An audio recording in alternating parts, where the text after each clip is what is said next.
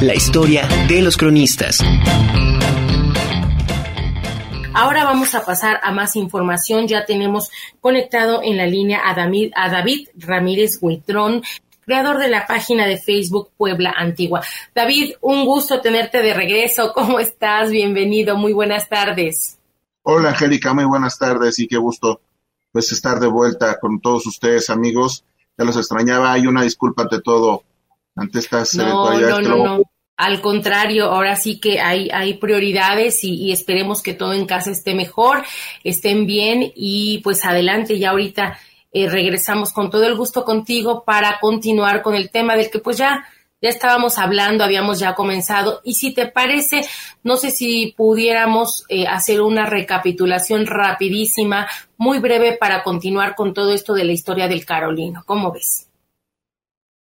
Claro que sí, pues bueno, estábamos platicando acerca del edificio Carolino, es un edificio gigantesco con muchísima historia, y precisamente este, eh, nos habíamos quedado precisamente en el exterior del edificio Carolina. Habíamos platicado un poquito de la historia de la esquina de la 3, donde estaba antiguamente una capilla, habíamos hablado un poquito de la fachada, habíamos hablado un poquito de la historia de, de la lonja frente al, al edificio donde estaba precisamente la escultura del fundador o del principal benefactor, este, este Covarrubias, y este, ya estábamos hablando precisamente del exterior de la otra fachada, la fachada del callejón, y ahí nos quedamos precisamente narrando o previo a platicarles acerca de, de este, la fuga de don, de don Porfirio Díaz y de por qué era tan conocido este callejón y el aspecto, su fisonomía antigua, ahí es donde nos quedamos. Si mal no recuerdo hace ya un ratito, ¿no? Efectivamente, exactamente ahí. Entonces, de ahí partimos, te escuchamos. ¿Qué, qué sigue después de, de, toda esta parte, como bien dices, del exterior del Carolino? Ahora, ¿con qué continuamos? Pues vamos a seguir hablando un poquito de don Porfirio Díaz, aprovechando ahora sí que el tema eh, de la famosa fuga de don Porfirio ocurrió el día 21 de mayo de 1863 luego de que cae este prisionero por las tropas este, francesas. Recordemos que un año después de la batalla del 5 de mayo regresan y este, los franceses y después de asediar y de destruir prácticamente la ciudad a cañonazos, este, la ciudad se tiene que rendir el día este, 17 de mayo y todos los oficiales y jefes del ejército de Oriente pues caen presos por este por las tropas de, de, intervención, ¿no? Entonces, este, al general Díaz le toca precisamente ser eh, conducido a el edificio actual de la Universidad de Puebla y en, en ese entonces, pues, ahí se habilitaron como unos este, barracones para que pudieran atender a, a a todos los oficiales en lo que se les hacía o se les obligaba a firmar una carta de armisticio en el que se les este, perdonaba la vida, pero a cambio de que eh, prometieran no volver a levantar sus armas contra el imperio, o si se rehusaban, eran desterrados. Entonces, este, varios oficiales, la gran mayoría de ellos no firmó este documento, y entonces se les condujo a esos sitios para que pues fueran a la espera de que los, este, los desterraran. Entonces, este, a Díaz se le facilitó de hecho, él se fuga dos veces de Puebla. Quizás la fuga más espectacular fue la que ocurrió en 1864, que es precisamente la que narra en sus memorias y la que ocurre precisamente después de la batalla esta de la Carbonera, eh, cuando lo capturan y lo vuelven a trasladar a Puebla, pero él ya como ya se la sabía que el Carolino tenía sus eh, facilidades para escaparse, porque él mismo narra que se le había hecho fácil quitar este, unos tablones y de esta forma poder este darse a la fuga, ¿no? Y aquí vemos este el momento de la estampa de que él logró atorarse una cuerda alrededor del cuerpo, ató este esta soga a una imagen de San Ignacio que estaba en la esquina, que remataba la esquina de la actual actual este Juan de Palafox, donde actualmente está el gimnasio, más o menos en esa esquinita, ahí él desciende y en ese entonces, como había sido parte del callejón de la triste que recién se había abierto, toda esa fachada se hallaba pues en muy malas condiciones. Ahí donde él está descendiendo en esta imagen que les comparto, es un pequeño grabado, de Constantino Escalante, en el que se ve que desciende Díaz y curiosamente ahí había una porqueriza, es decir, había un criadero de puercos y él narra en sus memorias que sin querer se le zafó un cuchillo y se le clavó uno de los puerquitos que estaba ahí abajo y soltó de berridos en la madrugada. Y entonces con el terror de que lo fueran a descubrir, se descendió de la cuerda, se dejó caer, cayó encima de los puerquitos y trató de calmarlos. Y precisamente todo ese ruido despertó a una muchacha, una muchacha este, que salió se asomó dentro de la casa y al verlo, este, él pues se sintió perdido, pero la muchacha lo reconoció y se quedó callada y él pudo brincarse en la tapia y echar a correr hacia el Carmen, ¿no? Entonces es parte de su aventura. Esta fachada se mantuvo en muy malas condiciones, de hecho así es como lucía a finales del siglo XIX, hasta que en 1896 fue renovada totalmente al estilo neoclásico, que es como conocemos actualmente esta fachada que es precisamente la salida de la 3 Oriente, entre ahora sí que la Plazuela de Carolino, que es la 4 Sur, y la 6 Sur, que es el famoso Callejón de las Memelas. Ajá, sí, sí, ya ahorita ahí se, se reconoce perfectamente. Sí, y este otro, otro dato también interesante que del que hablamos es precisamente de esta esquina, es el gimnasio del edificio del Colegio de Carolino. Recordemos que antiguamente toda la manzana le pertenecía a los jesuitas, pero después de que ellos son expulsados de la Nueva España en 1767, eh, eh, varias de sus propiedades pasan a ser propiedad del Estado y este a su vez empieza a rematar algunas accesorias y algunas este, partes de él mismo, ¿no? Sin embargo, una sección del, del Colegio del Estado bueno, que pasó después a comer, bueno, lo que después sería el Colegio del Estado más bien, que en aquel entonces era el antiguo Colegio de la Compañía de Jesús del Espíritu Santo, este, se habilitó para distintos usos. En 1833 tenemos la funesta este, historia de que ah, en uno de los patios se había habilitado un cuartel de artillería y había explotado el 22 de agosto de ese año y esto provocó graves destrozos en, el, en uno de estos patios, ¿no? Entonces, esta sección que en 1833 quedó siniestrada, quedó totalmente este, aparte o digamos que excluida del resto del edificio. Entonces, este, una parte se volvió a vender y otra parte quedó como ruinas dentro del mismo edificio hasta 1896, precisamente en esta esquina es donde estaba la porqueriza que yo les hablo, porque había gente que cuidaba y que vivía ahí en esa parte, ¿no? Entonces, hasta 1895 eh, se, se inicia el proyecto de reconstruir esta parte se habilita lo que es la biblioteca, este, la biblioteca la... Fragua, ¿no? Que está prácticamente saliendo de ese, de ese patio de donde está el gimnasio.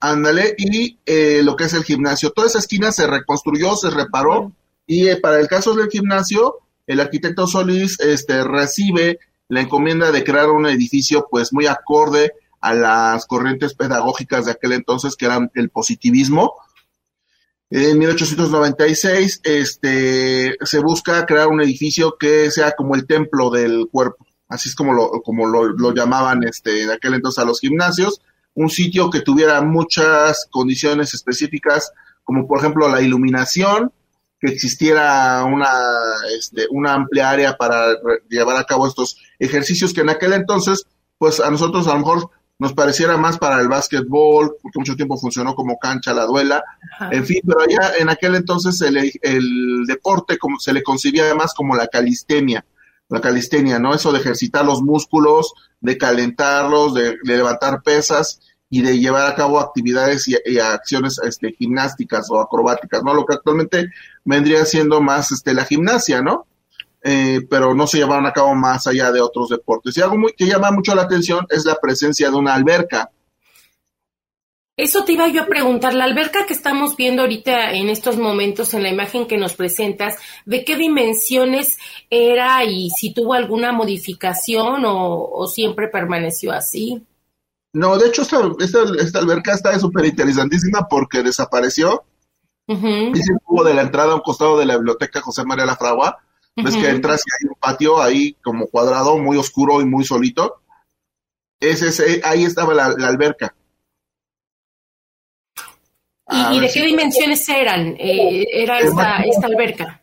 Ah, bueno, más o menos tenía unos 11 metros de largo por unos 6 metros de ancho, es decir, era rectangular, eh, era pequeña, realmente nada más era para echarse sus clavados y desconocemos mucho realmente este qué fue, cuándo fue que la quitaron, porque formaba parte de todo el complejo del, gimnasio. Sin embargo, este, pues yo creo que para efectos prácticos y de mantenimiento, eh, algún rector en algún determinado momento en el siglo XX, pues ya determinó que, que, la alberca a lo mejor era difícil de mantener, pues yo creo por la limpieza del agua y todo eso y por los ejercicios que tienen que llevarse a cabo. Pero esta foto de 1896 nos da cuenta precisamente de, de este vestigio, bueno, de este, de este elemento que ya desapareció.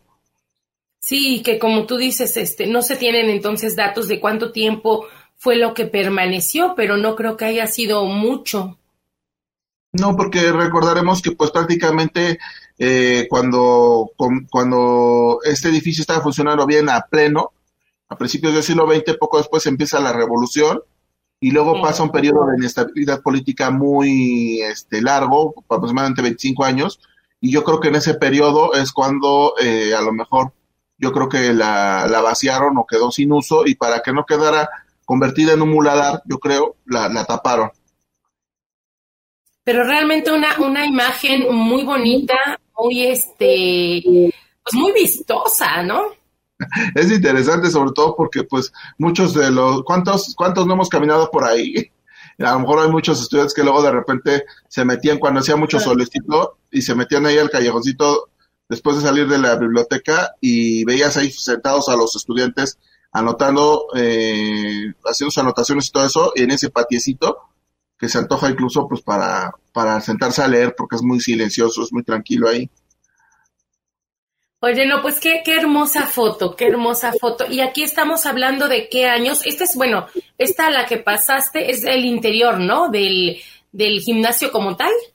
Así es, 1896 y otra vez don Porfirio Díaz tiene que venir a este mismo lugar a inaugurar el gimnasio el 21 de noviembre de 1896, en aprovechando su visita que él dio a la ciudad de Puebla, visita lo que había sido la porquería en la que él se cayó cuando se fugó de Puebla, y ahora ya convertida en todo un gimnasio, ¿no?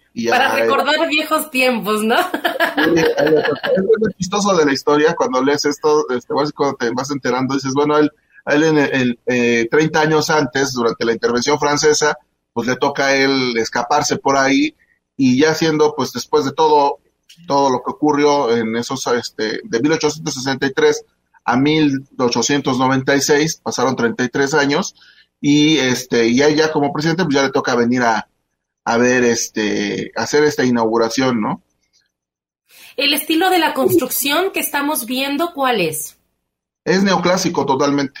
Es decir, está completamente apegado a los cánones de este racionalismo positivista que se da tan en boga a finales del siglo XIX en México, donde lo que se busca es este, adaptar los edificios y los nuevos edificios que se van a construir este, a la estética de mm, recuperar un poquito la, la estética griega clásica en los frontones, en las columnas, este, el ambiente de pulcritud y de limpieza debe de imperar ante todo, mucha luz, mucha ventilación, porque recordemos que en aquel entonces se creía que, que uno se enfermaba porque eh, se estancaba los aires. Entonces había tenía que haber muchos ventanales para que el aire circulara, los humores del cuerpo, como decían, no se concentraban en un sitio y también este la luz era la gran benefactora de, del cuerpo humano, ¿no? Y de hecho ahí vemos este el lema men sana in corpore sano, que es la mente sana en el cuerpo sano, ¿no? Esta parte integral de la visión positivista de la educación contemplaba no solamente forjar el cuerpo de los estudiantes, la mente de los estudiantes, este, sino también que hubiera un espacio para que este, precisamente los jóvenes también se distrajeran de una forma sana, de una forma este, educada, por así decirlo, de, de una forma positiva, y de esta forma, pues darle cabida a, un desarrollo del estudiante completo, ¿no? De ahí, de ahí nuestra máxima leyenda de, de nuestro lema de pensar bien para vivir mejor, se, eh, eh, viene de toda esa corriente que, que, se fue desarrollando a lo largo del siglo XIX y que se vio materializar en el siglo XX, ¿no? Por último, David, eh, yo te preguntaría, ¿qué, ¿cuántas modificaciones ha sufrido este gimnasio desde esa época o la foto que estamos viendo a la fecha? Pues básicamente yo creo que lo más notable ha sido el cambio de mobiliarios. Este, es decir, este, en los años 50, si no me equivoco, se adaptó ya la duela para que sirviera como gimnasio deportivo, eh, como una forma de competir con la famosa cancha de San Pedro, para que ahí se llevaran a cabo las, este, porque hubo una época en la que el básquetbol tuvo muchísima influencia en las jóvenes en, en esa época, ¿no? Entonces es curioso que este compitieran tanto la cancha de San Pedro como el gimnasio del Colegio del Estado de la Universidad de Puebla en los años 50 para el gusto y para que se llevaran a cabo estas retas de, de básquetbol, ¿no? Y por otro lado es interesante ya, este, mencionar que en este gimnasio se llevaron a, llegaron a llevar a cabo varias este, disciplinas y quizá la más curiosa es el boliche.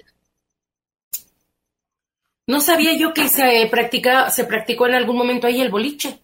Sí, de hecho el boliche como tal era un deporte eh, muy poblano. Eh, existía una plazuela del boliche en la 10 Oriente y era algo muy curioso porque el boliche en aquel entonces no se jugaba como, como lo conseguimos actualmente, donde hay una plataforma en la que lanzas la, la, la bola y tienes que derribar los pinos, sino que en realidad este, eh, todo esto se llevaba a cabo en unas especies de frontones o paredes lisas donde eh, manualmente pues, tenías que colocar los pinos eh, y los pinos tenían otra forma, tenían forma más bien como de palos, por eso le decían que eran el palitroche y este jugar al palitroche era precisamente tirar a los palos con una, con una bola, ¿no? Y este es parte de, esos antiguos este, deportes que se veían en aquel entonces, como te digo, en aquel entonces, en 1896, apenas estaba en desarrollo el básquetbol, apenas existía el fútbol, soccer, y entonces los deportes que actualmente nosotros llevamos a cabo eran muy distintos, ¿no? En aquel entonces incluso había gente que hacía ejercicio con traje y con ropa de vestir, ¿no? Muy formal. Claro.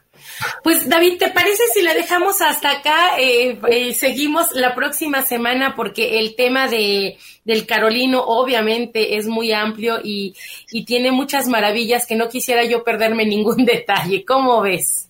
Sí, la próxima semana, si, si ustedes nos lo permiten, este, pues vamos a hablar de los patios ya, en toda forma, ¿no? El segundo patio, el tercer patio y el, el observatorio que también existe aquí en el interior de nuestra universidad. Perfecto. David, pues entonces eh, nos escuchamos el próximo lunes para hablar de los patios y el observatorio del Carolino. Muchísimas gracias, te mando un abrazo y que todo esté excelente en casa. Al contrario, que tengan muy bonita tarde y gracias. Gracias, al contrario, muchas gracias a David Ramírez Huitrón, él es el creador de la página de Facebook Puebla Antigua y es de donde él nos está haciendo el favor de compartirnos todas estas imágenes que usted está viendo precisamente aquí en TV Web y, Radio Web a través de las redes sociales para conocer un poquito más de la historia. Y ahora se trata del Carolino.